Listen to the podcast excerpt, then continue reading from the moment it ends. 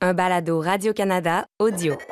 Aujourd'hui, le 12 mai, le CF Montréal, freiné par les Whitecaps, est-ce la fin pour Eden Hazard avec le Real Madrid et Alex Ovechkin investi dans le soccer féminin? Ici Assun Camara. Ici Olivier Tremblay. Ici Christine Roger et vous écoutez Tellement Soccer. Dans la surface. Oh le but Oh le but exceptionnel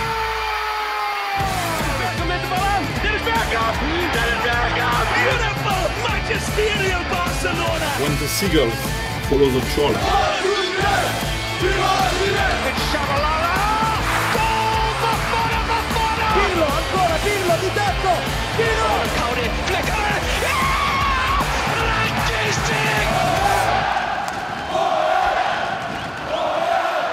Bonjour et bienvenue à ce sixième épisode déjà de Tellement Soccer. Salut Oli. Allô? Bonjour Assoun. Salut Chris. Un surnom par semaine, let's go. T'as le droit au Oli, j'ai pas le droit au Chris, c'est bon.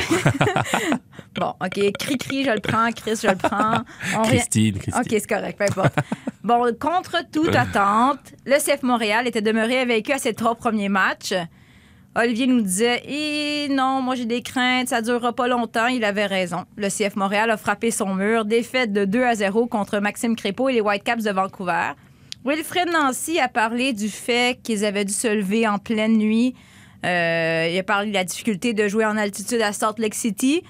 Bon, est-ce que c'est des excuses valables? Ben, il décrit la vie d'un parent, essentiellement. Comment vous avez trouvé la performance? Parce qu'il y a plein d'excuses potentielles, mais quand on regardait le produit sur le terrain, c'était pas évident. Bah, Oli a toujours raison, donc je vais le laisser euh, commencer. ben, écoute, j'ai j'ai le goût de dire que c'est un peu le retour du balancier parce que euh, le CF Montréal, je pense, dans les deux premiers matchs de la saison, a comme marqué des buts sur parfois des demi-occasions, voire des quarts d'occasion. Puis là, j'ai l'impression que dans les deux derniers matchs, on s'est créé des occasions parfois pas mal plus franches, mais on n'arrive pas à les mettre au fond. C'est comme le retour du balancier. Fait que c'est ça. Je pense qu'on peut recommencer à neuf un peu. Euh, je vois quand même de la progression dans le jeu. Moi, j'ai pas détesté qu'est-ce que j'ai vu où Wilfried Nancy mettait une période peut-être de la 25e à la 60e à peu près contre Vancouver. Puis je pense que je suis pas mal d'accord avec lui. Quoique j'ai j'ai aimé l'entrée de Joaquin Torres en fin de match. Puis j'ai aimé aussi comment Mathieu Chouanière sur le côté droit réagissait aussi quand Torres arrivait à lui créer un peu d'espace. Euh, je trouve quand même qu'il y a une certaine progression. Puis je trouvais qu'il y avait un plan quand même assez défini il y avait du potentiel pour se créer des belles occasions. Du moins, on le concrétisait pas nécessairement, mais il y avait du potentiel. Donc, Olivier Tremblay, positif dans la défaite. Ouais, Que se passe-t-il? je je sais pas, j'ai pas le goût d'être cynique. C'est un- c'est une bonne C'est bon matinée. ça. Écoute, euh, je parlais en tant que défenseur. Euh, c'est vrai que quand tu prends euh, bah, de bon, sur coup de pied arrêté de cette façon-là, c'est vrai que c'est un peu frustrant justement, parce que tu as, le potentiel, comme l'a dit Olivier, pour, te, pour avoir des occasions, pour essayer de les concrétiser. Euh, ça a été compliqué, compliqué offensivement. Donc quand tu arrives dans des situations comme ça dans un match, tu essayes d'être un peu plus solide défensivement et de faire attention à- à rester concentré et éviter les, les, les, les- erreurs euh, euh, qui, qui- qui pourraient être évitables à mes yeux. Donc euh, je pense que c'est pas mal frustrant euh, pour un entraîneur comme Wilfried Nancy d'avoir de donner le sentiment d'avoir une idée de jeu, une philosophie, et que finalement, bah, c'est sur des erreurs d'inattention, de concentration aussi qu'on prend des buts et qu'on laisse bah, Vancouver prendre trois points comme ça. C'est frustrant parce que je- Vancouver n'était pas plus fort que le CF Montréal à mes yeux sur l'ensemble du match. Surtout que Wilfred Nancy a dit qu'il recherchait un profil plus offensif. Oui. C'est pour ça qu'il avait changé sa formation. Notamment, il avait laissé pour un deuxième match consécutif Samuel Piette sur le banc. On peut l'écouter euh, expliquer pourquoi il a pris cette décision. À partir du moment, je vais être clair, à partir du moment que je mets un joueur sur le banc, c'est qu'il est apte à jouer. C'est aussi simple que ça.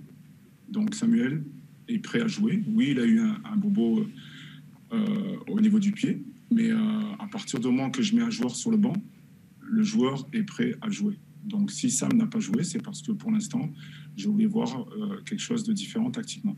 C'est aussi simple que ça. Bon, on pouvait parler peut-être lors du dernier match, euh, c'est une autre stratégie, on va faire une ro- rotation dans l'effectif. Mais là, deux matchs sur quatre où Samuel ne joue pas du tout.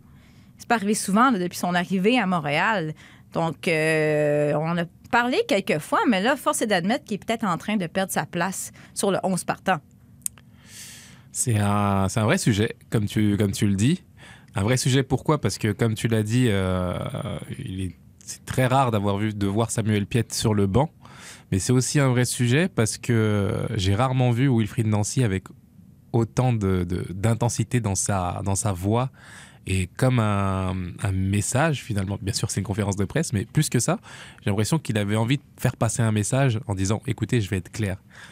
S'il est sur le banc, il est apte. S'il est apte, si je l'ai pas fait, fait débuter, c'est parce que je voulais pas qu'il débute, tout Mais simplement. pourquoi? Avez-vous l'impression qu'il y a quelque chose à lui reprocher à Samuel Piette ou Mm. c'est simplement qu'il qu'il voit des joueurs devant lui dans, Moi, dans je la pense, que, hiérarchie? je pense que dans ce que je vois, ou dans ce que j'interprète en tout cas, sans avoir échangé avec lui, c'est qu'il a une philosophie de jeu et que pour l'instant, euh, le profil de Samuel Piet ne colle pas avec la philosophie qu'il veut mettre en place, justement, d'être un petit peu plus offensive, euh, de, se projeter peut-être un peu plus vers l'avant, euh, d'avoir une qualité technique peut-être supérieure à, à celle de Samuel Piet, qui a bien d'autres qualités. Mais son idée de jeu ne colle peut-être pas avec, euh, avec euh, le profil de Samuel. Et, et moi, je suis, je suis marqué par, euh, bah, par sa déclaration, par l'intensité de sa déclaration aussi, et comme la volonté bah, de dire, écoutez, c'est mon idée, c'est comme ça, et je veux, je veux clarifier les choses. C'est pas un petit bobo, c'est que j'ai pas besoin de lui aujourd'hui, je veux voir autre chose. Mais Olivier, on en a parlé, c'est pas arrivé souvent hein, depuis que Samuel Piette est arrivé à Montréal qu'il n'a pas joué. Moi, ce qui m'inquiète, c'est qu'à un moment donné, il n'est pas habitué à vivre ça, Samuel Piette. Puis des fois, à force d'être sur le banc, ça peut commencer à jouer euh, dans la tête et ça donne pas des meilleurs résultats une fois sur le terrain. Là. Ouais, mais tu sais, la saison dernière, il n'était pas habitué nécessairement à se faire demander projette-toi vers l'avant, projette-toi vers l'avant, participe davantage à la phase offensive, puis il a fini par le marquer son premier but. Ouais, mais là, il, Il a fini il par le marquer. C'est pas un gros bilan, là, ce- cette espèce de, de renouveau tactique dans l'utilisation de Samuel Piette, parce que visiblement, on, on le- on ne reconduit pas cette, euh, ce- cet ajustement-là cette saison. Mais quand même, moi, dans la réaction de Samuel Piette à ce qu'on lui demandait, je pense qu'il y a quand même quelque chose à tirer de ça. On l'a mis dans une certaine zone d'inconfort et il a quand même bien réagi. Peut-être que ça peut aller chercher quelque chose de nouveau chez lui, encore de le mettre dans, ces- cette, euh, dans, ces- dans cette situation-là pour aller le provoquer, pour aller chercher une réaction. Puis ultimement, c'est ça que tu veux aussi. Tu veux pas.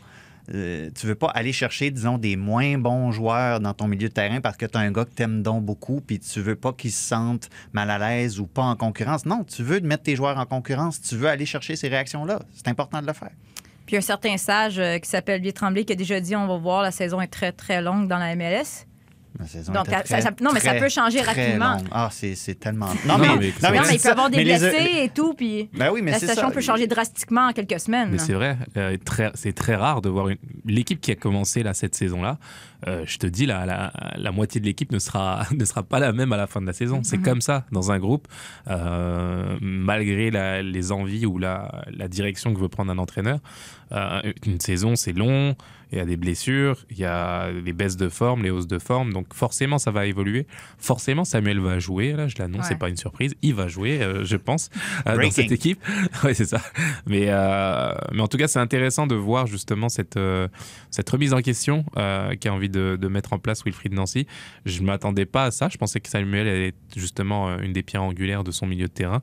Euh, il veut voir autre chose. Il a envie de voir autre chose. Et écoute, moi, je préfère voir un entraîneur qui a des convictions et qui les assume à 100% plutôt que de se laisser guider par, euh, par l'ambiance générale, j'ai envie de dire. Donc, euh, et on pouvait se poser la question, euh, tu sais, à se demander est-ce que le jeune entraîneur Wilfried Nancy va, va se laisser guider un petit peu par, par l'environnement, par, Puis le fait que par le c'est le Québécois aussi, tu sais, c'est Exactement. on veut un Québécois sur le terrain. Exactement. La facilité pour lui, Ouais. ce serait de garder Samuel et de se faire aimer de cette façon-là, tu vois.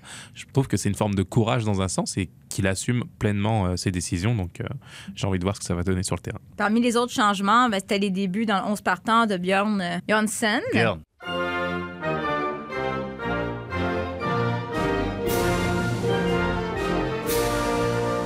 Björn. Björn. Björn. Bjorn. Björn, of course. Um, I'm Norwegian, so if I'm, Björn. uh, my name is with an not with an e, uh, an o. Sorry. So Björn. That's what pronounces Björn. OK. Bref. Toi, Théolie, tu étais très curieux de voir ce qu'il pouvait faire euh, cette saison. Euh, comment tu as trouvé ses débuts euh, comme titulaire? Ben, écoute, faut, faut, faut qu'il la mette au fond. Ouais, c'est ça. Je- Un peu cette décevant. hein? occasion-là, je, dis cette occasion-là, puis tous ceux qui ont vu le match savent exactement de quoi je parle. Même toi, Je tu l'aurais rentré. souligner- Euh, ben, je sais pas, parce qu'il faut souligner le brio de Max Crépeau aussi Ouais. sur son déplacement qui était, qui était pas mal, mais c'est ça. pe- Peut-être, je, je- tu sais, spécule, mais peut-être qu'il voulait juste le faire trop vite. Il avait tellement hâte de mettre ce premier but-là. Peut-être qu'il aurait eu avantage à juste arrêter son ballon puis essayer de l'enrouler un peu plus. Je, je suis resté sur ma fin un peu. Ouais. Je suis resté sur ma fin un peu, mais je trouvais que dans ce qu'il pouvait offrir comme, comme solution devant, il y avait quelque chose d'intéressant. Aller euh, jouer une petite transversale dans le dos de la défense, s'en servir aussi comme appui si tu veux dégager long. Il y avait quelques petits trucs intéressants là-dedans, mais il va falloir en donner plus. Puis à sa défense, je pense qu'il a fait amende honorable aussi euh, en conférence de presse mardi. Euh, il dit qu'il devait faire mieux, qu'il devait mettre ces occasions-là au fond. Euh, J'aime l'attitude du gars jusqu'à maintenant, le peu qu'on peut en voir, parce qu'évidemment, on n'a pas accès aux entraînements et tout ça, mais euh, il dit les bonnes choses. Il reste maintenant à, à walk the walk après talk the talk. Bon, une question que les gens se posent, c'est où est Balou? On sait qu'il n'est pas avec le FC Barcelone, il n'est plus avec le FC Barcelone. On sait qu'il n'est plus vrai. avec l'équipe canadienne. Donc, donc où est-il? On a posé la question à Wilfrid Nancy. Par rapport à Balou, euh, euh, Balou s'est blessé. Euh, Balou s'est blessé. Euh, il s'est fait mal à, à l'aine. Donc, euh, donc pour l'instant, il sera blessé à durée indéterminée. Donc euh, on attend de savoir un peu qu'est-ce qu'il en est. Il était effectivement proche de revenir, mais, euh, il s'est fait mal. Donc du coup, euh, malheureusement pour lui, euh, il, il ne peut pas continuer. Donc je, suis, je suis triste pour lui parce que c'est un joueur qui a du talent. C'est un joueur que, sur qui je compte énormément, mais il faut qu'il il faut qu'il revienne en santé et qu'il progresse dans ce domaine. Et c'est pas facile pour Balou. On veut pas s'acharner sur lui, mais. Ben là, c'est toi qui fais des jokes de FC Barcelone, franchement. Non, mais tu sais, certains diront même, coudon, il joue même pas puis il se blesse. Non, c'est pas vrai. Désolé, mais c'est ça va mal pour lui. Les blessures s'accumulent. Et là, en plus, c'est une blessure à l'aine. Ça, on peut pas tricher. C'est pas comme si on pouvait dire on va recommencer à jouer même si on n'est pas à 100 Mm, mm. Euh, comment? Je veux dire, on en avait parlé. C'est peut-être sa saison de la dernière chance. Et là, les mauvaises nouvelles s'accumulent. Ouais, c'est c'est dommage pour lui. Euh, on le sent euh, dans les mots, là encore, de, de Wilfried Nancy. Euh, à contrario, beaucoup de confiance envers Ballot, il le dit, euh, qui compte énormément sur lui pour cette saison. Donc c'est frustrant de, voir un joueur indispo, indisponible. Euh, et il dit en même temps qu'il doit progresser dans cet aspect-là. Euh, progresser dans l'aspect euh, physique ou dans le fait de pouvoir être apte euh, veut dire des choses à mes yeux aussi Ouais. et que peut-être qu'il y a un travail à faire euh, pour pouvoir être en santé euh, tout le temps, régulièrement, et qu'on puisse euh, compter sur toi. Donc là encore, c'est un petit message à, à envoyer à, à Balou et, et- et de tout faire, en tout cas, je l'espère, pour pouvoir être sur le terrain, parce que comme il le dit, il a du talent, et je sais, il a, du, il a énormément de talent, ce garçon, et moi aussi, j'ai à cœur de le voir transformer ce, ce potentiel en, en résultat sur le terrain, en, en temps de jeu, et, et qu'il puisse enchaîner. C'est en tout cas tout le mal que je lui souhaite, vraiment. Parce que c'est pas toujours le cas, mais dans le cas de certains joueurs qui accumulent les blessures, parfois, c'est peut-être un, manque de préparation, un manque de fitness, un manque d'éthique de travail. Est-ce que c'est le cas avec Balou? Je ne sais pas. Mais clairement, comme tu dis, dans ce que Wilfrid Nancy a dit, il y a un peu ce message-là qui est, qui est envoyé. Ben, puis en plus, moi, ce qui m'inquiète, c'est que dans le petit microcosme de cette saison-ci, tu regardes qu'est-ce que Wilfried Nancy est en train de mettre en place aussi. Si ça commence à tarder pour Balou, comment est-ce qu'il vient s'imbriquer Ouais. dans ça aussi? Parce que je regarde la manière dont le CF Montréal joue en ce moment, puis je me pose sincèrement la question, où est-ce qu'il- C'est ça, est-ce que tu fais comme, euh, comme Torres, puis tu prends l'ailier, puis tu le mets au milieu, puis tu espères qu'il va faire un, un truc intéressant? C'est peut-être euh, ça le plan. je, Mhm. ne, je ne sais pas. Je ne suis pas dans le secret des dieux. Mais si on arrive seulement à le ramener en milieu de saison, quand tout ça est bien établi, oui, tu peux, tu peux toujours changer des trucs en, début de, en milieu de saison. Mais l'ajustement devient drôlement plus difficile. Ouais. Le moment que nous attendons tous à chaque semaine, c'est le Power Ranking de la MLS. Et certains l'attendent plus que d'autres. Ouais, je tiens à rappeler qu'au tout début de la saison, on plaçait le CF Montréal bon dernier. Après ça, on, on les a fait euh, grimper de quelques rangs. Et là, cette semaine, 23e échelon. Mais ce qui est encore meilleur, c'est la justification. On a dit quelque chose comme Ah, le CF Montréal euh, cherche désespérément un but. Euh, il pourrait aller en acheter un sur wish.com. Et là, lui, on fait référence à une série de tweets. Ouais, euh, saignant, ouais. Ben, c'est juste pour ceux qui n'ont pas Twitter. Euh, CF Montréal qui avait comparé les Power Rankings de ESPN, je crois, et de la MLS en disant que les Power Rankings de ESPN, où est-ce qu'ils étaient 7e ou 8e, quelque chose comme ça, évidemment, ça faisait leur affaire. C'était le produit que tu voulais acheter sur Amazon et que le Power Ranking de la MLS, où ils étaient dans les derniers, ben, c'était celui que tu trouvais sur wish.com. Et euh, les Whitecaps, qui ont euh, réutilisé ce modèle-là en faisant référence au vieux logo de l'Impact. C'était ce qu'on trouvait sur Amazon et le nouveau logo du CF Montréal, c'était ce qu'on retrouvait sur wish.com. Donc, euh, Ça joue dur, hein? c'est ça. J'espère pour wish.com qu'ils aiment la mauvaise publicité. Donc, CF Montréal, euh, bon, la, la guerre va se poursuivre sur Twitter entre les Whitecaps de, du CF et le CF Montréal, mais entre-temps, le 11 Montréalais qui doit disputer trois matchs en dix jours avant une pause d'un mois. Est-ce qu'après ce mois-là, on pourra finalement voir des matchs à Montréal? On l'espère. Mais moi, quand je parle souvent à Eden Hazard, je prends l'exemple sur Ronny. Je lui dis, Ronaldinho était le meilleur joueur au monde ou le meilleur joueur de tous les temps? Parce qu'il était incroyablement fort. Mais seulement un joueur qui ne s'entraîne pas tous les jours, au bout d'un moment donné, ça paye cash. Ça paye. Tu peux être Ronaldinho, tu peux être Messi. Si tu ne t'entraînes pas, monsieur Eden Hazard, au bout de deux ans, on t'oublie et le football va tellement vite qu'il y aura un autre gamin qui va naître qui sera encore plus fort. Et c'était ça. Samuel Eto'o avait en quelque sorte prédit il y a quelques années ce qui allait arriver. Donc, Eden Hazard qui se retrouve dans l'eau chaude après la demi-finale de la Ligue des Champions entre le Real Madrid et Chelsea. Bien, Hazard est allé voir ses anciens coéquipiers de Chelsea. On l'a vu rigoler, festoyer, rire avec eux, euh, alors que son équipe venait tout juste de perdre. C'était la première fois qu'Eden Hazard revenait à Stamford Bridge depuis euh, son fameux transfert de, vers le Real Madrid en 2019. Bon, son attitude a déplu. Euh, des animateurs espagnols réclament son départ du Real Madrid. Comment avez-vous trouvé ça? Toi, Aston, en tant mettons quand tu étais joueur, tu viens de perdre un match important parce qu'on parle quand même d'une demi-finale de la Ligue des Champions. Tu vois un de tes coéquipiers aller rire avec l'équipe adverse. Comment tu réagis? C'est vrai que ça peut être euh, délicat, euh, parce que dans un moment de frustration où tout le monde est déçu, euh, si t'en vois qui, qui, qui sont un peu euh, désinvoltes, j'ai envie de dire, c'est compliqué à gérer humainement, mais des fois ça peut être en fonction de la personnalité. Je pense même pas qu'Hazard ait- l'ait fait exprès, c'est peut-être ça le pire. Je pense que c'est naturel et que c'est sa personnalité qui, qui, qui, qui veut ça et qu'il faut le respecter dans un sens. Mais de l'autre côté, euh, en tant qu'athlète de haut niveau, souvent blessé, absent dans les grands rendez-vous, tu reviens dans ton ancien club, tu dois être en mesure de comprendre que ça va plaire aux, aux- aux partisans et c'est et c'est logique, c'est logique toute cette réaction-là. Et euh, malheureusement pour lui, je pense que ça va être très compliqué de, de, de porter de nouveau le, le maillot blanc. Parce que Zidane a dit que, bon, il s'était excusé, on acceptait ses excuses, il y a encore un contrat, il va rester à Madrid. Mais là, c'est comme la. Est-ce que c'est pas la goutte qui fait déborder le vase? Parce que euh, Hazard n'est pas non plus le joueur qu'on attendait depuis son arrivée au Real Madrid. Même pas proche. Non, c'est ça. Même pas proche. Et je pense que, ben, à, la- à sa défense, peut-être que c'était une excellente blague aussi. Euh, c'est pour ça qu'il riait tant fort. Mais je pense que d'une part, il, il y a peut-être il y a peut-être des moments pour vivre ces trucs-là avec ses anciens coéquipiers. Je pense que Il aurait pu garder une petite gêne. attendre d'être dans le tunnel et tout ça, euh, aller voir les amis après, euh, à la sortie des vestiaires, tout ça. Je pense que les circonstances n'étaient pas très bien choisies. Et peut-être aussi que ça trahit une méconnaissance de l'écosystème à Madrid aussi, parce que la presse madrilène est absolument impitoyable pour des affaires comme ça. Impitoyable. Et ça prend vraiment pas grand-chose pour que, pour que soudainement l'opinion publique se retourne contre toi dans cette ville-là. On parle de l'équipe reine de cette compétition-là en plus, l'équipe la plus souvent couronnée.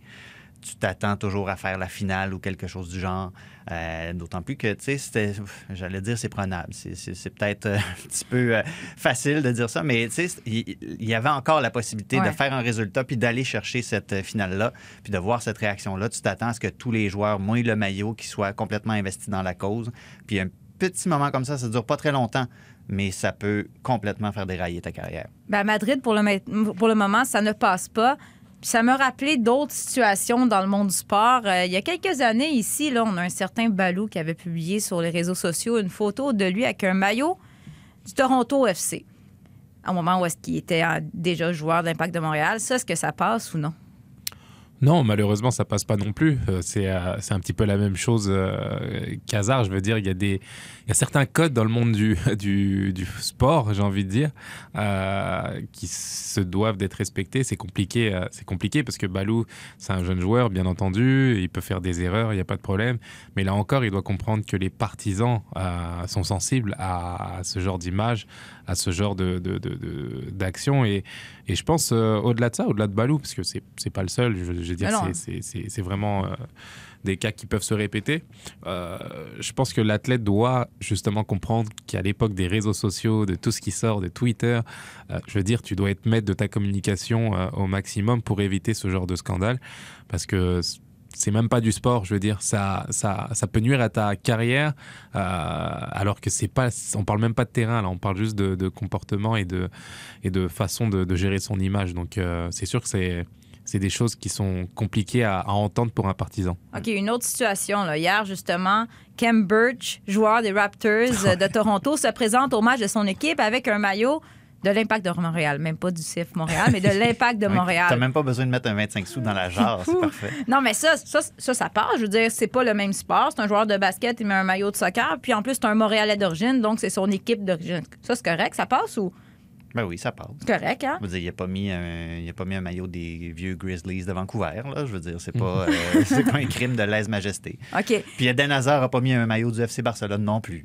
Non, mais en tout cas, c'est discutable. Puis, mais... il y a- il y a pas, en 2012, il n'y a pas Zarek Valentine à un moment donné qui avait comme été obligé de dire je m'excuse parce qu'après un ma- match perdu, là, vraiment en fin de rencontre, il était comme allé voir des vieux chums puis il avait ri puis une affaire Ouais, du genre. exactement. Dans Puis le, c'est comme.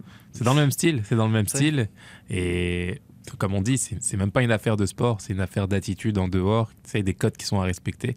Et forcément, quand tu, quand tu fais quelque chose qui peut, qui peut froisser les partisans, il faut, faut s'attendre à ce qu'il y ait des conséquences. Mais tu as parlé des réseaux sociaux. C'est sûr que ça vient envenimer le tout parce que, Ouais. évidemment, bon. euh, je vais prendre un autre exemple. Euh, Bianca Saint-Georges, euh, québécoise qui joue pour les Red Stars de Chicago, qui présentement est en convalescence après avoir été opérée au genou. Euh, puis il y a quelques semaines, elle a publié une story sur Instagram où on la voit, c'est quelques mètres seulement, là, on la voit faire de la planche à roulettes.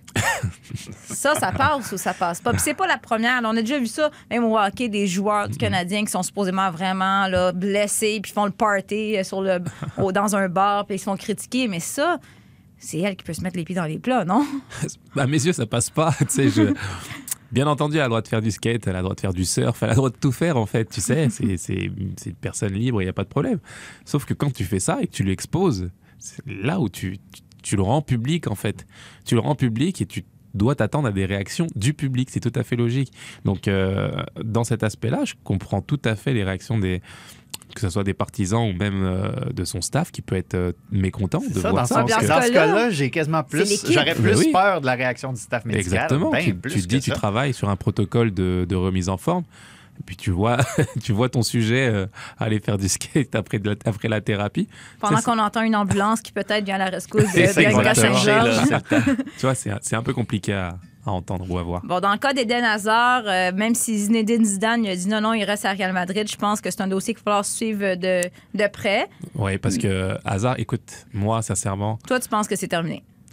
écoute, ils sont venus à Montréal le, le jour où il a signé, enfin la première année où il a signé son, club, euh, son contrat avec le Real Madrid. Ils sont venus à Montréal. Je l'ai vu au centre d'entraînement.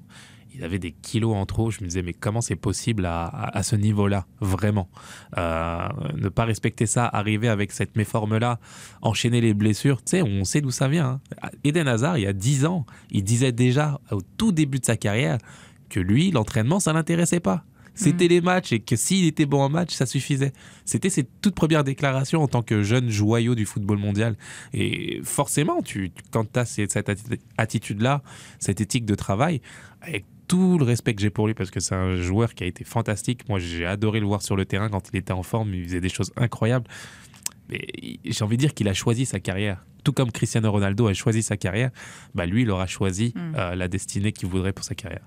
Quel gaspillage, j'ai envie de dire, parce qu'il a un Mm. talent phénoménal. Trop Donc, fort, euh, à suivre, est-ce que c'est Zidane ou est-ce que c'est Asun Kamara qui aura raison? Bon match, mesdames et messieurs. C'est parti. Sinclair s'approche de la surface de réparation.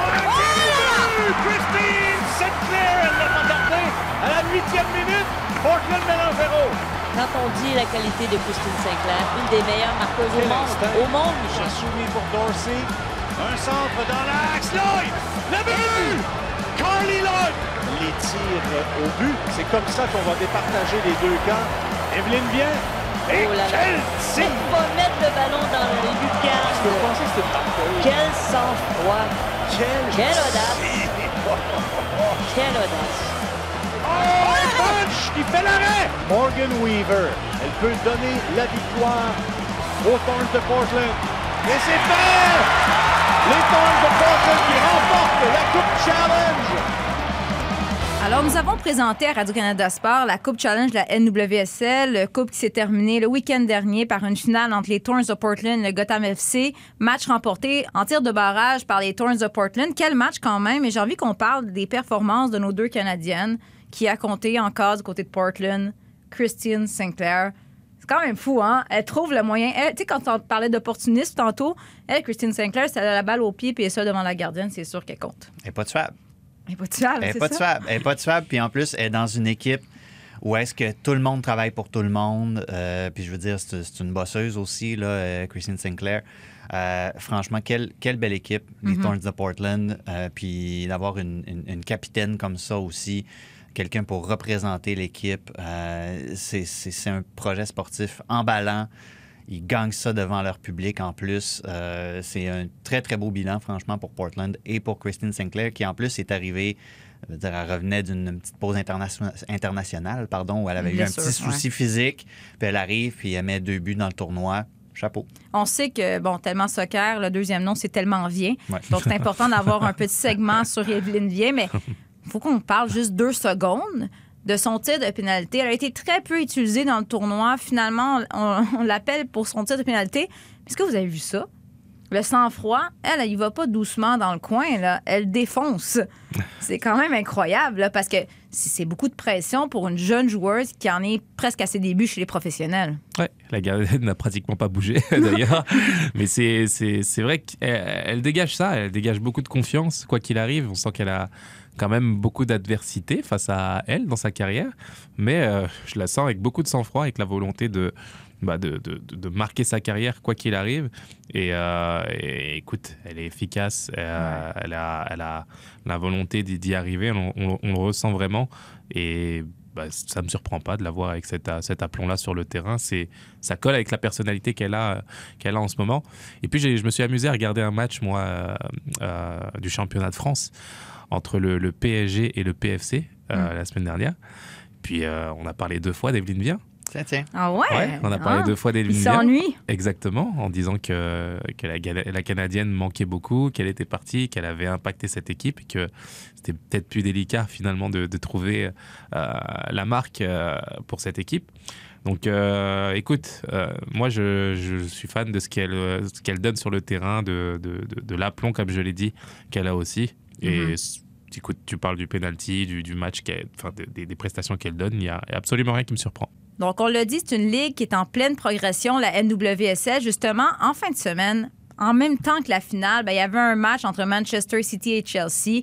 Donc, euh, sur CBS, il y a 534 000 personnes qui ont regardé la finale de la Coupe Challenge, alors que sur NBC, il y a 970 000 personnes qui ont regardé le match entre Manchester City et Chelsea. Donc, l'écart n'est pas si grand. Et même, je lisais les commentaires sur les réseaux sociaux, plusieurs personnes qui suivent activement les ligues européennes ont affirmé avoir changé de poste vers le match de la NWSL et avoir été agréable- agréablement surpris par le niveau de jeu.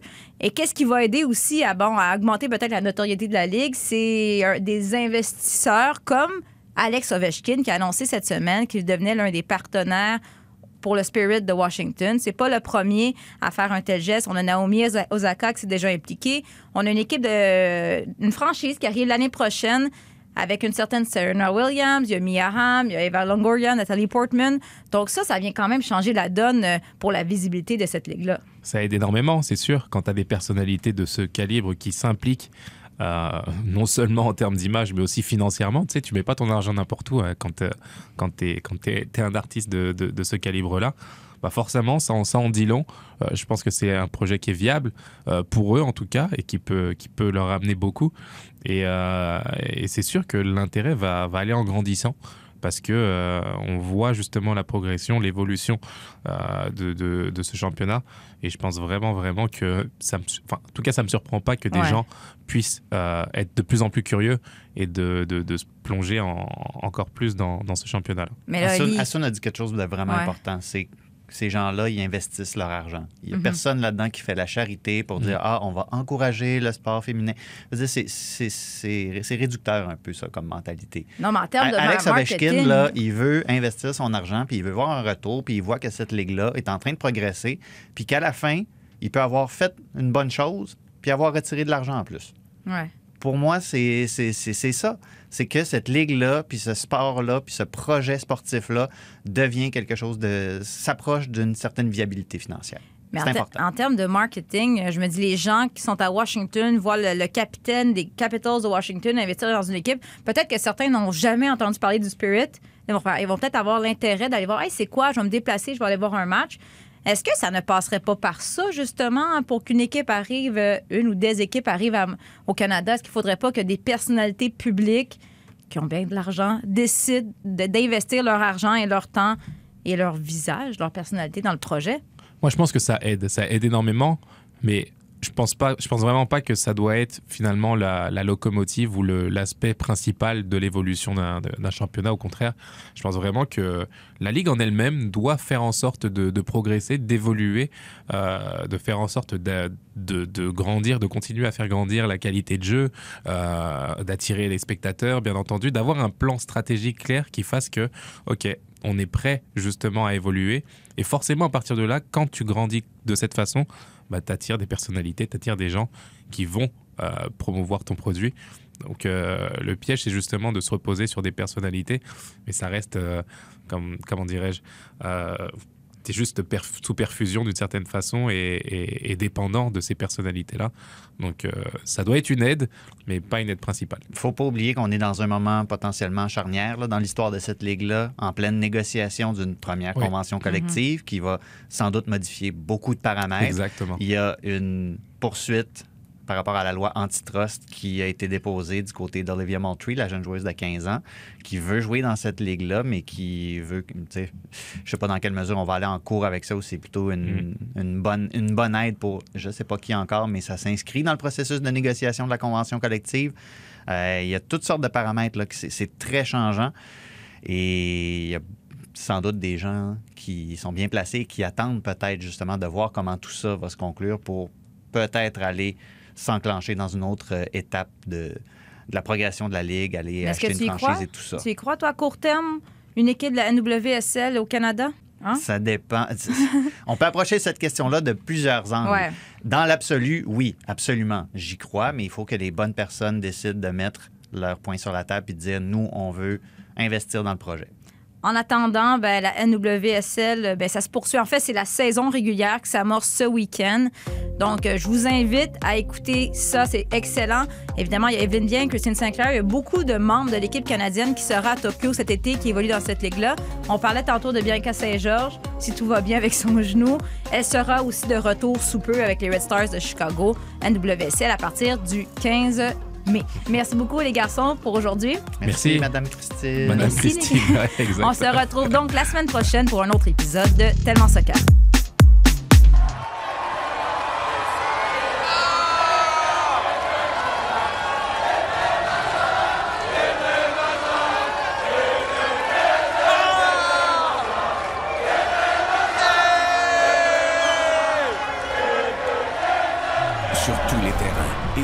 Vos appareils. Radio-Canada Sport. Écoutez les meilleurs balados sur l'application Radio-Canada Audio.